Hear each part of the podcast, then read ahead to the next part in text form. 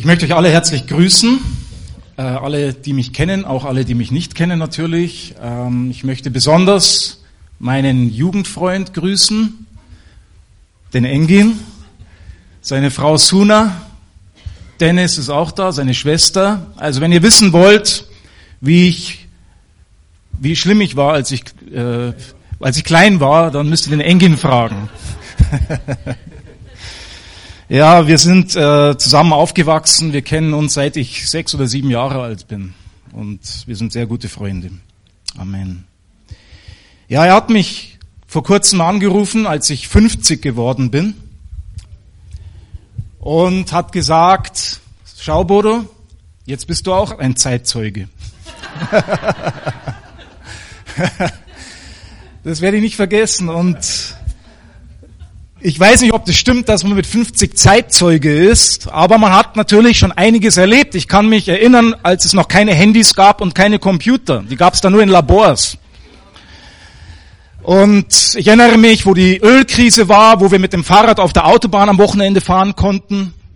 Ich erinnere mich, als Deutschland wieder vereinigt wurde. Aber wenn man mich fragt, was war eine der glücklichsten Zeiten deines Lebens, muss ich sagen, das war meine Kindheit. Und das sagt der Engin auch immer wieder, wir hatten eine herrliche Kindheit. Wir haben viel Unsinn gemacht, es war nie langweilig. Aber eine der besten Zeiten meines Lebens war meine Kindheit. Kindheit ist was Wunderbares. Ähm, mein Vater hat mich mal gefragt, kannst du dich erinnern, als ihr klein wart, da hatten wir nicht viel zu essen am Ende des Monats. Ich, hab kein, ich konnte mich nicht erinnern. Ich war ein glückliches Kind. Ich weiß noch, wie wir mit unserer Oma aufs Feld gegangen sind bei Entorfkirchen und Kartoffeln eingesammelt haben. Es ist mir nie in den Sinn gekommen, dass wir keine Bauern sind, dass wir kein Land besitzen und dass wir eigentlich Kartoffeln klauen. Ich war ein glückliches Kind. Meine Schwester arbeitet beim Jugendamt und äh, ist verantwortlich dafür, Kinder zu schützen, die zu Hause missbraucht werden. Aber sie sagt, Sie ist sehr vorsichtig, Kinder aus ihren Familien herauszunehmen. Kinder, das ist was ganz Außergewöhnliches. Kinder wollen nur bei den Eltern sein, sogar dann, wenn Missbrauch vorliegt. Sie lieben ihre Eltern und nichts ist schlimmer für ein Kind, als von seinen Eltern weggenommen zu werden. Und sie ist sehr vorsichtig, diesen Schritt einzuleiten. Meine glücklichste Zeit, muss ich sagen, war die Zeit, als ich mit 21 Jahren zum Glauben kam das war für mich die zweite Kindheit. Alles war neu, alles war begeisternd. Ich kannte die Bibel noch gar nicht, aber es gab so viel zu entdecken. Es war wunderbar. Und damit möchte ich zum Text heute Morgen kommen aus dem Matthäusevangelium, Kapitel 18, die Verse 1 bis 3. Matthäus, Kapitel 18, 1 bis 3.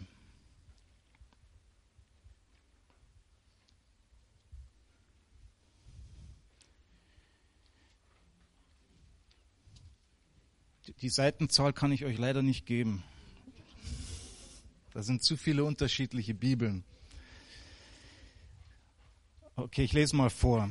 Zur selben Stunde traten die Jünger zu Jesus und fragten, wer ist eigentlich der Größte im Himmelreich? Jesus rief ein Kind zu sich, stellte es mitten unter sie und sprach, Wahrlich, ich sage euch, wenn ihr nicht umkehrt und wie die Kinder werdet, so werdet ihr nicht ins Himmelreich kommen. Ich wiederhole die Worte Jesu. Wahrlich, ich sage euch, wenn ihr nicht umkehrt und wie die Kinder werdet, werdet, werdet ihr nicht ins Himmelreich kommen.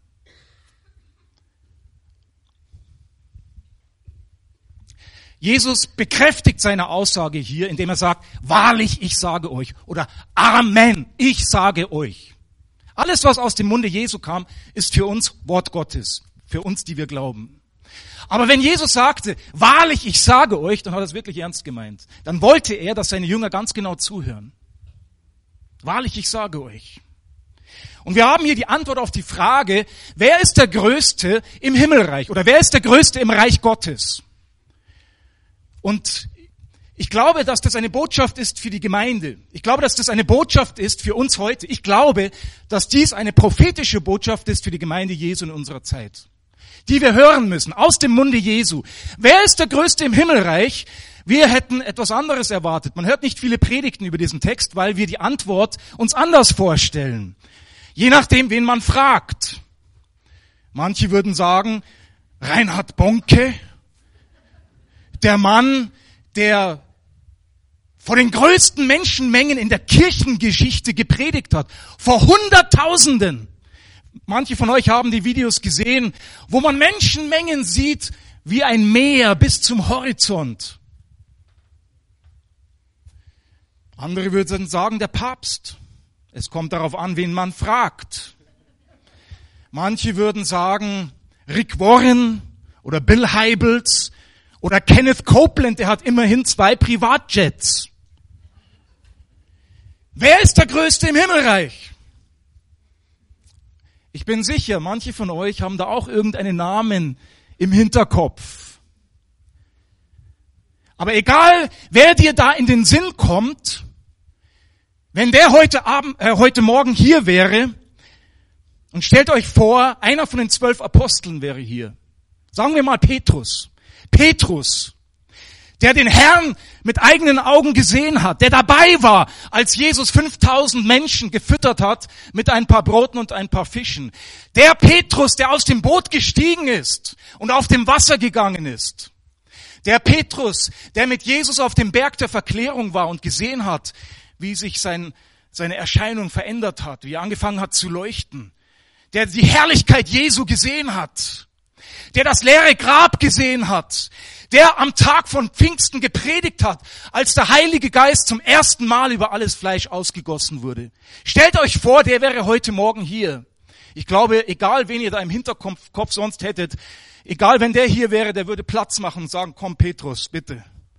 Nimm, nimm das Pult. Wir wollen von dir hören. Stimmt's?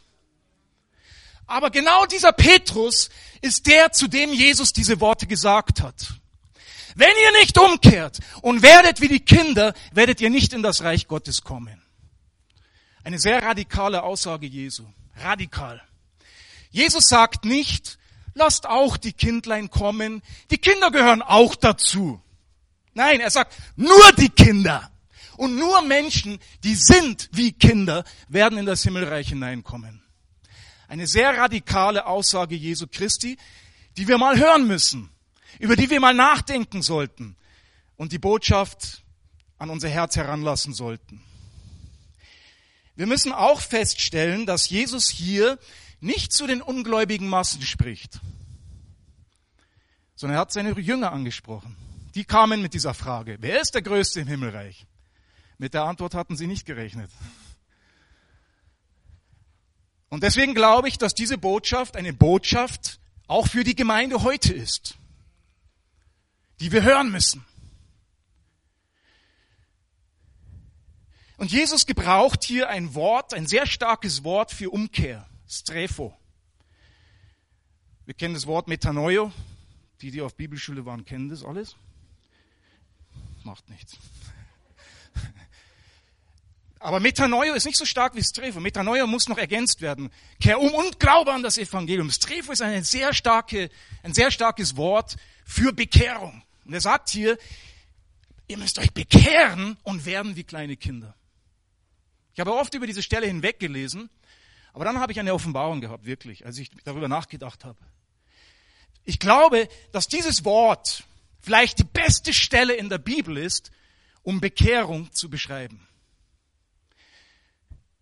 Jesus erklärt hier oder gibt uns hier eine Offenbarung über das Wesen der Bekehrung und damit auch über das Wesen von Erweckung.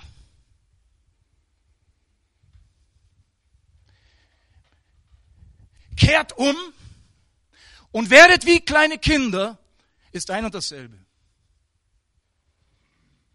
Umkehren und werden wie ein Kind ist ein und dasselbe.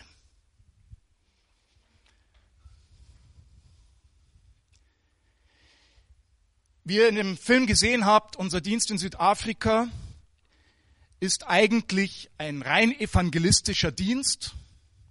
Wir gehen in den, in die, manchmal in den Busch. Wir gehen nicht so sehr in die Townships, wo es schon so viele Gemeinden gibt. Wir gehen in den Busch.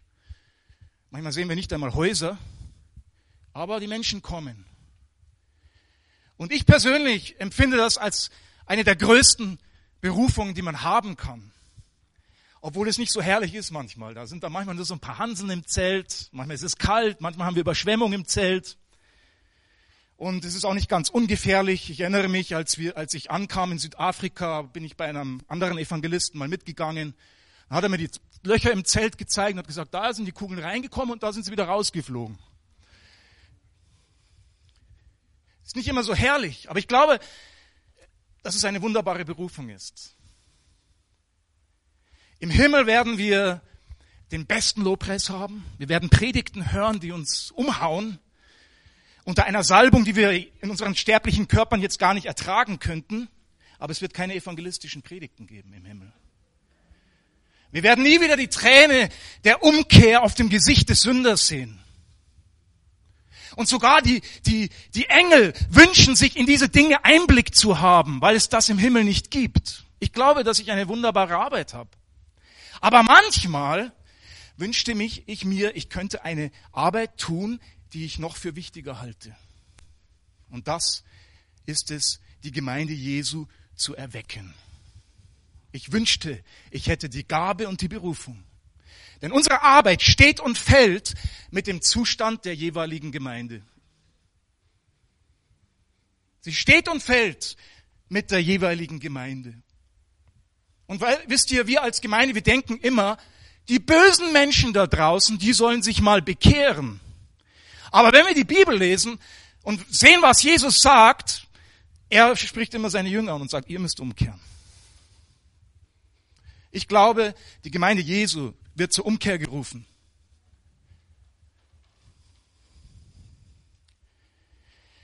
Der Missionsauftrag kann nur erfüllt werden durch eine erweckte Gemeinde Jesu. Wir brauchen nicht mehr Evangelisten. Wir, nicht unbedingt, vielleicht schon. Wir brauchen nicht mehr evangelistische Programme, wir brauchen eine erweckte Gemeinde, denn Erweckung macht eine Gemeinde evangelistisch. Amen.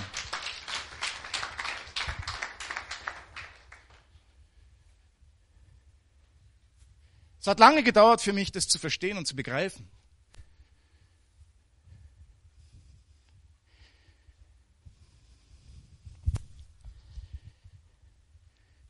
Ich habe eine der erwecktesten Gemeinden, außer diese Gemeinde, vor 30 Jahren.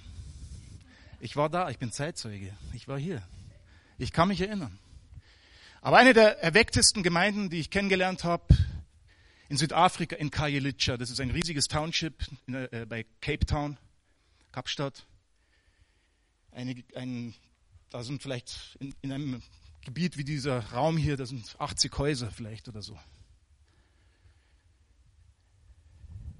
Und über ein riesiges Gebiet verstreut, über ein riesiges Gebiet gebaut. Und die Kriminalität ist sehr hoch dort, aber diese Gemeinde ist keine große Gemeinde. Ich habe noch nie so eine erweckte Gemeinde gesehen, außer diese Gemeinde vor 30 Jahren.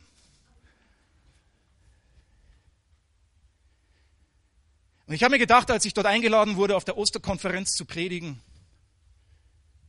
was soll ich denen sagen, als ich gemerkt habe, wie lebendig die sind und wie erweckt sie sind? Was soll ich denen noch sagen? Aber wisst ihr was? Wenn jemand erweckt ist, der nimmt jedes Wort auf.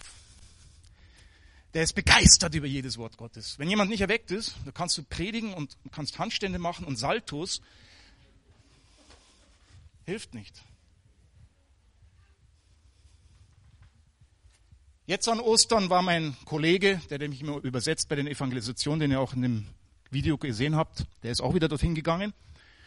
Er hat gesagt, die Kinder haben geweint, als er über die Auferstehung Jesu gepredigt hat. Sie haben geweint. Er hat für die Kinder gebetet, die den Heiligen Geist empfangen wollten. Und sie haben angefangen, in Zungen zu reden.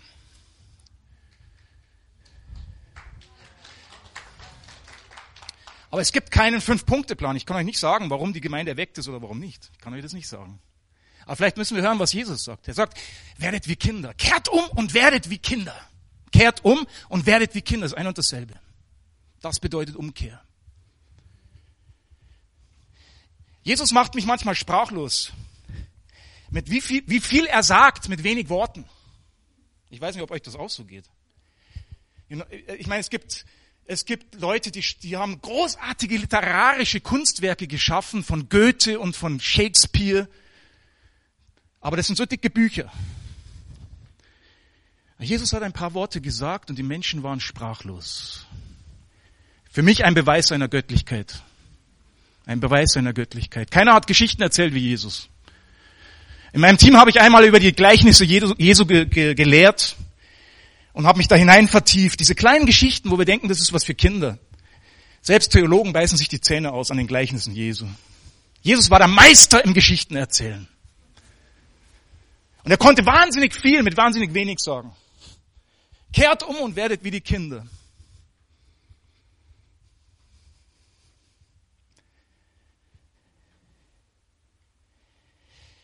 Umkehr, wenn wir, wenn wir diesen Text anschauen, bedeutet nicht, dass wir lernen, uns richtig zu benehmen. Ich denke, das ist einer der besten biblischen Texte, die über das Wesen der Bekehrung und das Wesen der, der Erweckung sprechen. Es bedeutet nicht, dass wir lernen, uns richtig zu benehmen, so, wenn wir gläubig werden, so jetzt, oh, ich habe alles falsch gemacht früher, jetzt muss ich alles richtig machen. Also muss ich lernen, wie ich mich richtig anziehe, wie ich die Leute richtig im Gottesdienst begrüße, wie ich ähm, den Herrn richtig anbete. Man muss ja die Arme auch ein bisschen heben, ab und zu wenigstens. Und all diese Dinge. Sondern Jesus sagt hier, Bekehrung heißt, wir werden wie ein Kind. Das heißt, wir müssen nicht etwas lernen, wir müssen fair lernen. Ein Kind ist völlig am Anfang. Es weiß noch nichts, es hat nichts und es gilt noch nichts. Es hat nichts zu verlieren. Ein Kind kann nicht sein Gesicht verlieren, weil es kein Gesicht hat. Und jemand hat einmal gesagt, das Erste, was du in einer Erweckung verlierst, ist dein Gesicht. Wer ist der Größte im Himmelreich? Werdet wie die kleinen Kinder. Kehrt um. Wir werden in das Reich Gottes hineingeboren durch Neugeburt, Wiedergeburt. Nicht dadurch, dass wir lernen, uns richtig zu benehmen. Amen. Diese Bibelstelle ist für mich wie ein kleines Gleichnis, denn Jesus sagt, werdet wie die Kinder. Und Gleichnisse sind ja so etwas wie so wie Geschichten. Eine geistliche Wahrheit ausgedrückt durch eine einfache, leicht verständliche Geschichte. Das Reich Gottes ist wie ein Schatz, den ein Mann im Acker versteckt fand. Und vor lauter Freude ging er hin, verkaufte alles, was er hatte, um diesen, um diesen Acker zu kaufen, um auch diesen Schatz zu bekommen. Das ist so ein kleines Gleichnis. Und wir wissen, Jesus hat uns ein bisschen Intelligenz zugetraut, dass wir selber für uns herausfinden, was das Gleichnis bedeutet. Ein Schatz im Acker, der vergraben ist im Acker, heißt nicht, dass das Reich Gottes schmutzig ist oder unterirdisch ist, sondern der Punkt liegt woanders. Ihr versteht, was ich meine. Und genauso liegt es an uns herauszufinden, was Jesus hier meint, wenn er sagt, werdet wie die kleinen Kinder. Darum sind wir ein bisschen herausgefordert. Was bedeutet das? Eigentlich haben wir hier mehrere Fragen in diesem Text. Eine, eine Frage beantwortet Jesus selber. Wer der Größte im Himmelreich ist? Er holt ein kleines Kind. Wenn ihr nicht werdet wie die Kinder und umkehrt, werdet ihr nicht hineinkommen. Die zweite Frage, die ich heute vielleicht versuchen werde, ansatzweise zu beantworten, ist, was bedeutet es, wie ein Kind zu sein? Und die dritte Frage am Ende, die müsst ihr euch selber beantworten. Kann ich nicht für euch tun. So was bedeutet es, wie ein Kind zu sein? Was bedeutet es, wie ein Kind zu sein? Es bedeutet nicht, dass wir Kinder werden sollen. Das geht gar nicht. Es bedeutet auch nicht, dass wir äh, zänkisch werden, streitsüchtig, unreif, unverantwortlich, wie Kinder oft sind. Das hat Jesus mit Sicherheit nicht gemeint. Und es heißt auch nicht, dass wir kindisch werden sollen. Kindisch kann man nur werden, wenn man erwachsen ist, das wisst ihr ja. Und ich glaube, in der Gemeinde hast du diese zwei Gruppen. Du hast die kindlichen und du hast die kindischen. Da gibt's nichts dazwischen. Entweder du bist kindlich oder du bist kindisch. Und es ist oft so, wenn wir aufhören in unserem Wandel als Christen, in unserem Leben als Christen, wenn wir aufhören, kindlich zu sein, fangen wir an, kindisch zu werden. Jeder Pastor kann ein Lied darüber singen.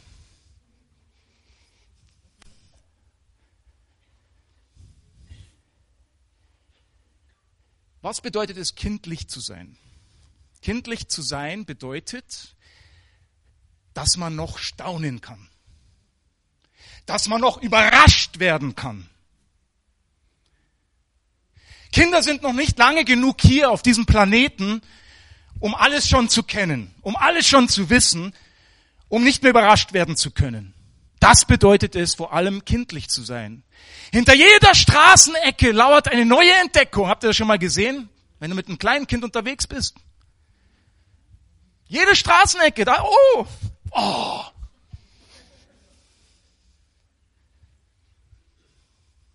Die Fähigkeit, überrascht zu werden, zu staunen. Kinder können auch nicht die Uhr lesen. Das ist eine Handschelle. Noch keine so alte Erfindung. Vor 2000 Jahren hat man sich anders verabredet, hat man gesagt, wenn die Blätter vom Baum fallen, werden wir uns an der Biegung des Flusses treffen.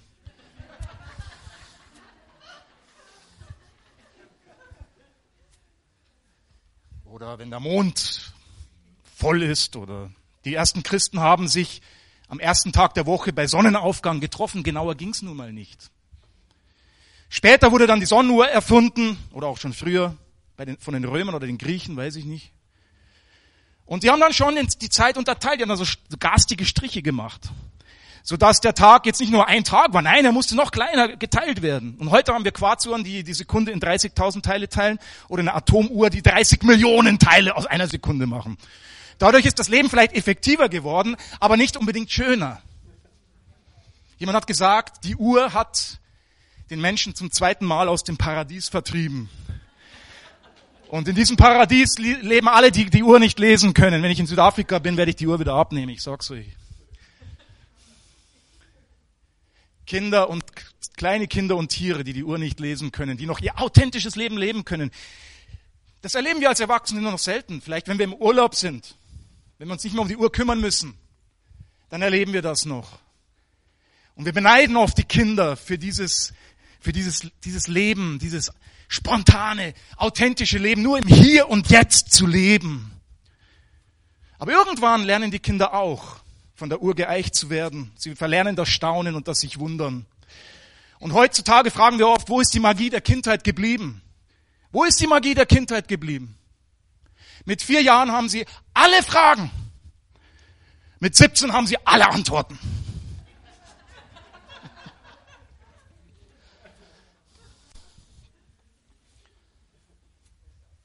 Wir leben ja heute im Zeitalter des Fernsehens und des Internets. Und man hat alles schon gesehen, alles schon gehört. Und man fragt sich, was muss man noch tun, um irgendjemand noch überraschen zu können?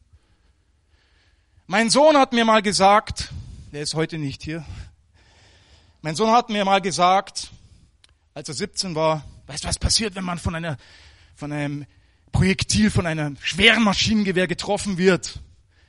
Ja, wenn du am Bein getroffen wirst oder am Arm oder am Kopf, das, das wird einfach weggerissen. Und seine Sachen sind heute Allgemeinwissen unter den Jugendlichen. Das weiß jeder. Das weiß jeder. Nichts erlebt, aber wissen alles. Stimmt?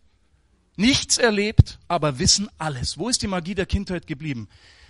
Die Generation meiner Eltern waren schockiert und traumatisiert von dem, was sie während des Zweiten Weltkrieges sehen mussten. Heute, was würde heute passieren? Oh, ach, das habe ich schon gesehen im Kino. Oh. Aber die Frage ist, ist das besser, wenn wir nicht mehr fühlen, wenn wir, in, wenn wir in unserem Leben nichts mehr fühlen, wenn wir abgestumpft sind. Was ist mit der Magie der Kindheit passiert? Und ich glaube, dass wir diese Botschaft von Jesus heute wieder neu hören müssen und besonders wir als Christen. Wenn ihr nicht umkehrt und werdet wie die Kinder, werdet ihr nicht in das Himmelreich kommen. Jesus ruft uns auf, kindlich zu werden, nicht kindisch zu werden. Ich bin Zeitzeuge.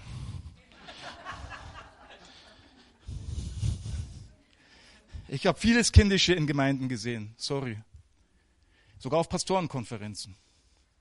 Wenn sich Pastoren melden, ganz wichtig, sie haben was ganz Wichtiges zu sagen. Und dann reden sie, aber sie sagen nichts, um gehört zu werden. Ich habe viel Kindisches im Reich Gottes gesehen. Und vieles geht darum, wer ist der Größte im Himmelreich. Sehr viel. Jesus ruft uns zur Umkehr und sagt, wenn ihr nicht umkehrt und werdet wie die Kinder, werdet ihr nicht in das Himmelreich hineinkommen. Und das ist der Schlüssel für Erweckung, ich sag's euch. Das ist der Schlüssel für Erweckung. Nicht die Massen da draußen müssen umkehren, sondern die Gemeinde Jesu muss umkehren. Die, die Menschen da draußen werden kommen. Sie werden kommen. Sie werden kommen. Wie sie vor 30 Jahren gekommen sind, Franz. Wie du gekommen bist. Sie werden kommen. Aber Jesus ruft uns zur Umkehr.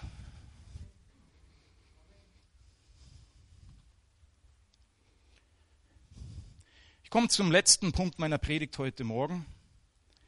Und die letzte Frage, die du selber beantworten musst, hast du das Wundern und das Staunen verloren? Eine Frage, die du nur dir selber beantworten kannst. Vielleicht bist du begeistert als Christ, hast du begeistert als Christ angefangen und dann hast du alles gelernt, du weißt alles, man kann dir nichts mehr sagen, weil du weißt schon, was man sagen wird, bevor man es sagt. Und das Salz hat seinen Geschmack verloren. Du hast die erste Liebe verlassen. Du hast verlernt, sich zu wundern. Du weißt nicht mehr, wie man sich wundert oder wie man staunen kann. Und ich sage euch, das ist ein großes Verlangen nach Wundern und Zeichen und Wundern in unseren Tagen. Und manche sagen, ja, das ist ein Anzeichen für eine kommende Erweckung. Ich glaube nicht, ich glaube das Gegenteil.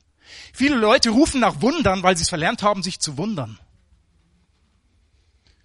Als ich in meiner zweiten Kindheit mit Jesus angefangen habe, Jesus nachzufolgen, hey, da ist ein Wunder jeden Tag passiert, ich sag's euch. Nicht, dass Leute aus dem Rollstuhl aufgestanden sind.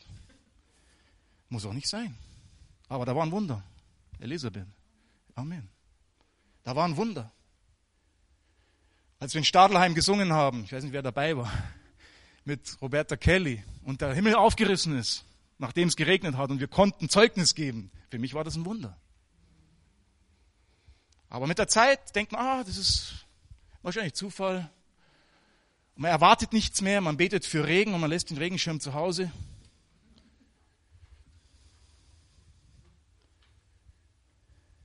Vielleicht hast du das Wundern verloren. Dann ist diese Botschaft für dich heute Morgen. Vielleicht hast, erlebst du keine Wunder mehr in deinem Christenleben. Du erlebst nicht mehr das Eingreifen des Herrn. Dann ist diese Botschaft für dich heute Morgen. Der Herr hat sich nicht geändert. Er ist derselbe gestern, heute und in Ewigkeit.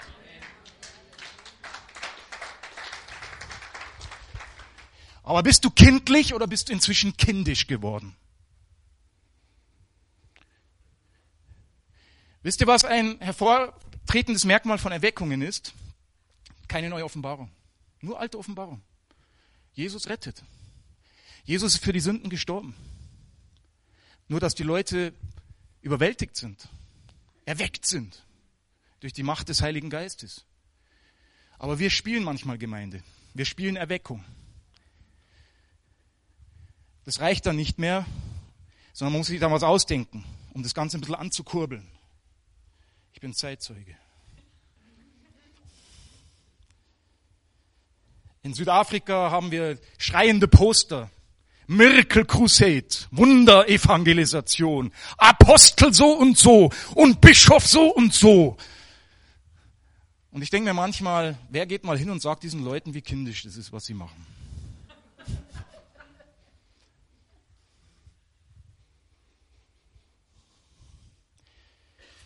Wenn du kindlich bist, hast du kein Gesicht zu verlieren. Dann ist es dir auch egal, wer der Größte im Himmelreich ist.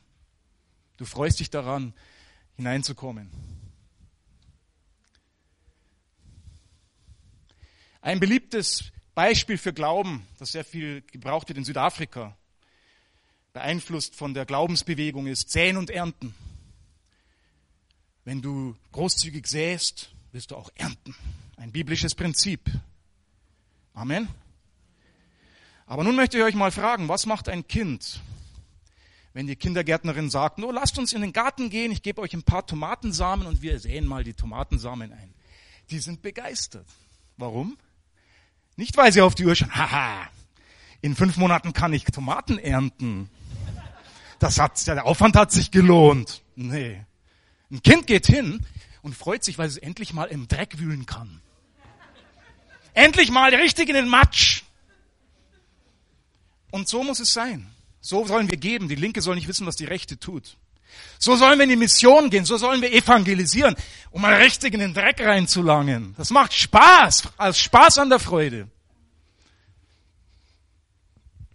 Aber manchmal sind wir eher kindisch. Ich hatte früher eine ganz falsche Vorstellung von Erweckung. Ich war selber erweckt vor 30 Jahren. Aber ich hatte eine völlig falsche Vorstellung von Erweckung. Ich dachte, Erweckung ist, plötzlich bekehren sich alle da draußen und kommen hier rein. Es wird immer enger.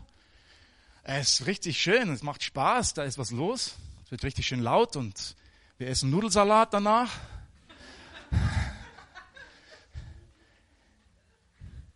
Aber die Wahrheit ist, wenn man die Erweckungen in der Geschichte studiert, Erweckung hat immer in der Gemeinde angefangen. Immer, ausschließlich in der Gemeinde in der Gemeinde. Und nicht mit denen, die nur an Weihnachten und Ostern gekommen sind oder die nur am Sonntagmorgen kurz aufblühen und dann falten sie sich wieder zusammen, sondern mit den Besten in der Gemeinde, mit den Diakonen, mit den Pastoren, mit den Sonntagsschullehrern. Da hat die Erweckung angefangen, mit den Besten. Und sie kann auch mit dir anfangen. Warte nicht darauf, dass draußen irgendwas passiert. Jesus spricht seine Jünger an. Hugo Culpepper war der, einer der maßgeblichen Personen in der Shantun-Erweckung in China vor dem Zweiten Weltkrieg. Da war schon eine Erweckung. Eine gewaltige Erweckung. Und als er ausgesandt wurde als Missionar, da dachte man, das ist der, der beste Mann, der edelste Mann, den wir da hinschicken können. Und als Gott fertig war, an ihm zu wirken, hätte man denken können, das ist der größte Sünder da drüben. Gott fängt mit der Gemeinde an. Gott fängt mit dir an. Gott fängt mit den Besten an.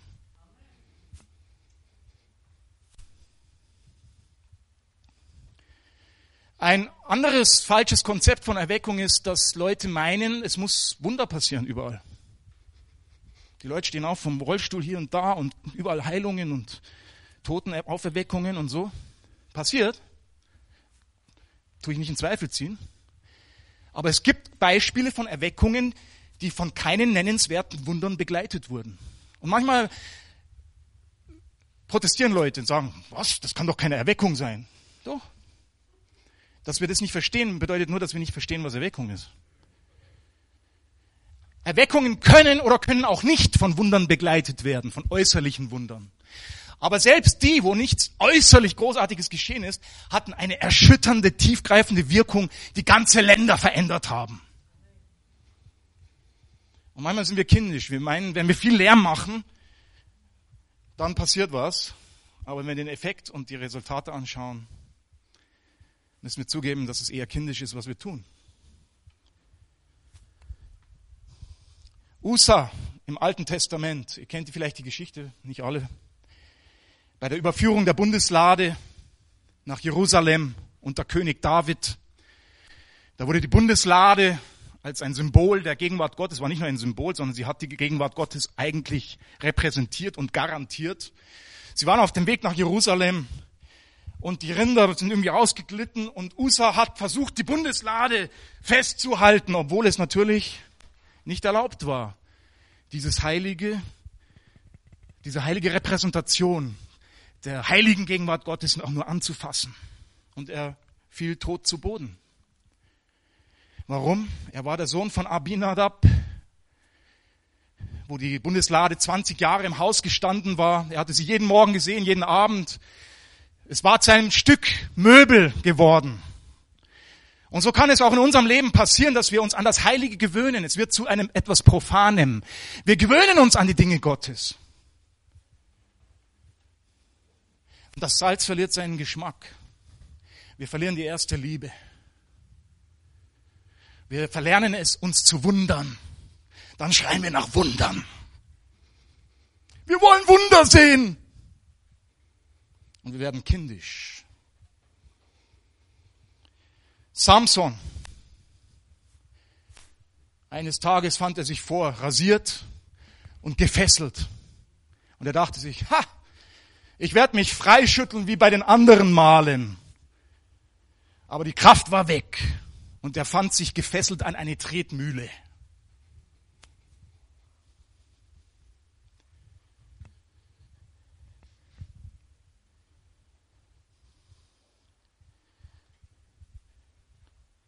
Kehrt um und werdet wie die kleinen Kinder.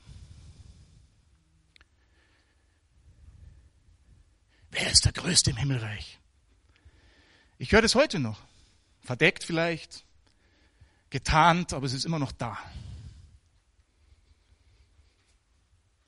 Ich habe einen Film gesehen, der heißt Der Flug der Phoenix, glaube ich, oder The Flight of the Phoenix, ich kenne es nur auf Englisch, über, eine, über einen Flugzeugabsturz in der Wüste. Die Leute überleben und müssen entscheiden, was sie jetzt tun.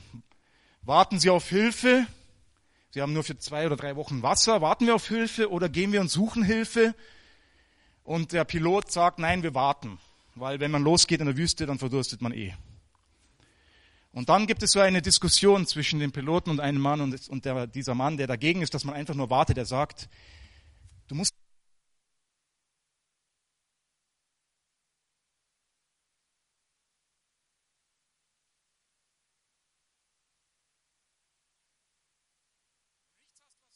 kannst, dass sie lieben können, gib ihnen wenigstens etwas, worauf sie hoffen können. Wenn du nichts hast, worauf sie hoffen können, gib ihnen was zu tun. Und irgendwie ist es bei mir kleben geblieben. Und ich glaube, manchmal haben wir nichts mehr, was wir lieben können. Wir haben nichts mehr, worauf wir hoffen können, aber wir haben eine Menge zu tun. Und dann haben wir Burnout. Gibt's in Afrika nicht so, könnt ihr euch vorstellen. Da haben wir andere Probleme. Aber es ist ein ernstes Problem. Und ich denke, Burnout ist ein, auch ein, ein, ein Ergebnis davon, dass wir aufhören, kindlich zu sein. Dass wir diese Frage im, im, Kopf haben, wer ist der Größte im Himmelreich? Und als Deutsche sind wir da besonders gefährdet. Wir wollen immer besser sein als der andere. Noch ein bisschen besser. Wenigstens nicht schlechter, aber wenigstens gleich oder besser. Ich habe so viel gearbeitet und nur so wenig geschlafen.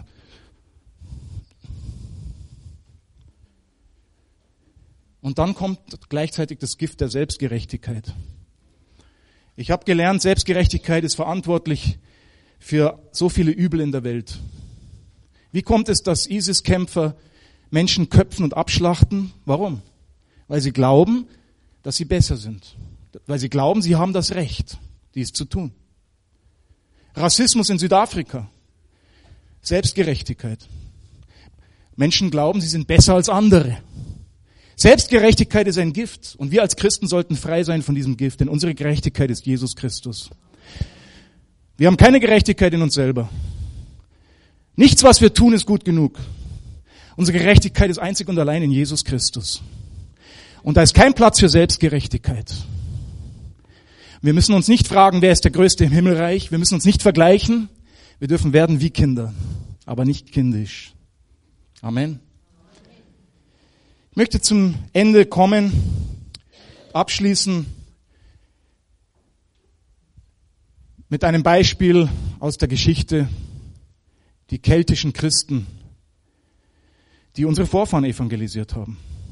Vor 2000 Jahren war Deutschland ein ziemlich wildes Land, wo die Römer sich nicht mal so richtig reingetraut haben. Die haben die Hosen voll gehabt. Die haben sich die Zähne ausgebissen, Deutschland zu einer römischen Provinz zu machen. Aber die keltischen Christen, die waren die ersten in Nordeuropa, die erste große Volksgruppe in Nordeuropa, die mit dem Christentum, die durchdrungen wurden vom Christentum. Die waren verrückt genug, da in dieses Barbarenland hineinzugehen. In die dunklen Wälder Germaniens und haben die Germanen evangelisiert unter hohen persönlichen Kosten. Könnt ihr euch vorstellen. Nicht jeder hat das Abenteuer überlebt. Und die Kelten hatten etwas Eigenartiges, sie hatten ein besonderes Wort in ihrer Sprache für den Heiligen Geist. Und der Heilige Geist ist nun mal etwas, was man nicht so leicht übersetzen kann. In, Im Englischen zum Beispiel ist es Holy Spirit oder Holy Ghost. Und Holy Ghost mag ich nicht so gern, es hört sich irgendwie so gespenstisch an. Aber Holy Spirit hört sich wie Spiritus an. Also es ist nicht so einfach, das richtige Wort zu finden. Und die Kelten haben da wohl auch ein Problem gehabt und kamen dann mit der Lösung Geat Glas, was bedeutet die Wildgans. Das war das keltische Wort für Heiliger Geist, die Wildgans. Hört sich etwas respektlos an, aber es beschreibt ein bisschen die Unberechenbarkeit und die Wildheit des Heiligen Geistes. Du kannst eine Wildgans nicht fangen, du kannst sie nicht zähmen.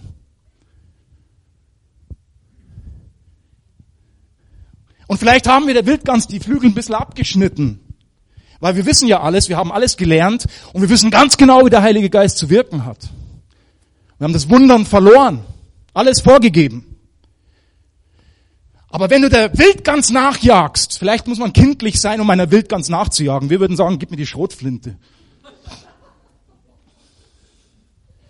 Aber ein Kind vielleicht, auch wenn es sich gar nicht darüber Sorgen macht, ob es jemals diese Wildgans einfangen kann, es wird der Wildgans nachlaufen und findet sich an Orten, an ganz unerwarteten Orten wieder. Und wenn du dem Heiligen Geist Raum gibst in deinem Leben, wirst du Wege gehen, von denen du nicht einmal wusstest, dass es sie gibt.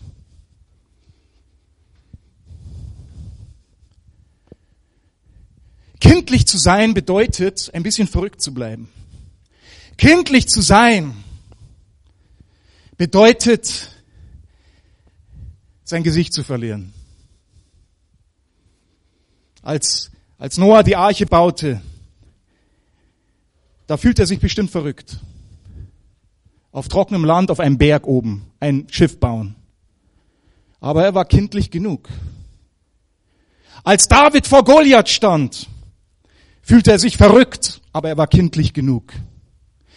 Als Israel siebenmal um Jericho herumwandern musste, sollte, da fühlten sie sich verrückt.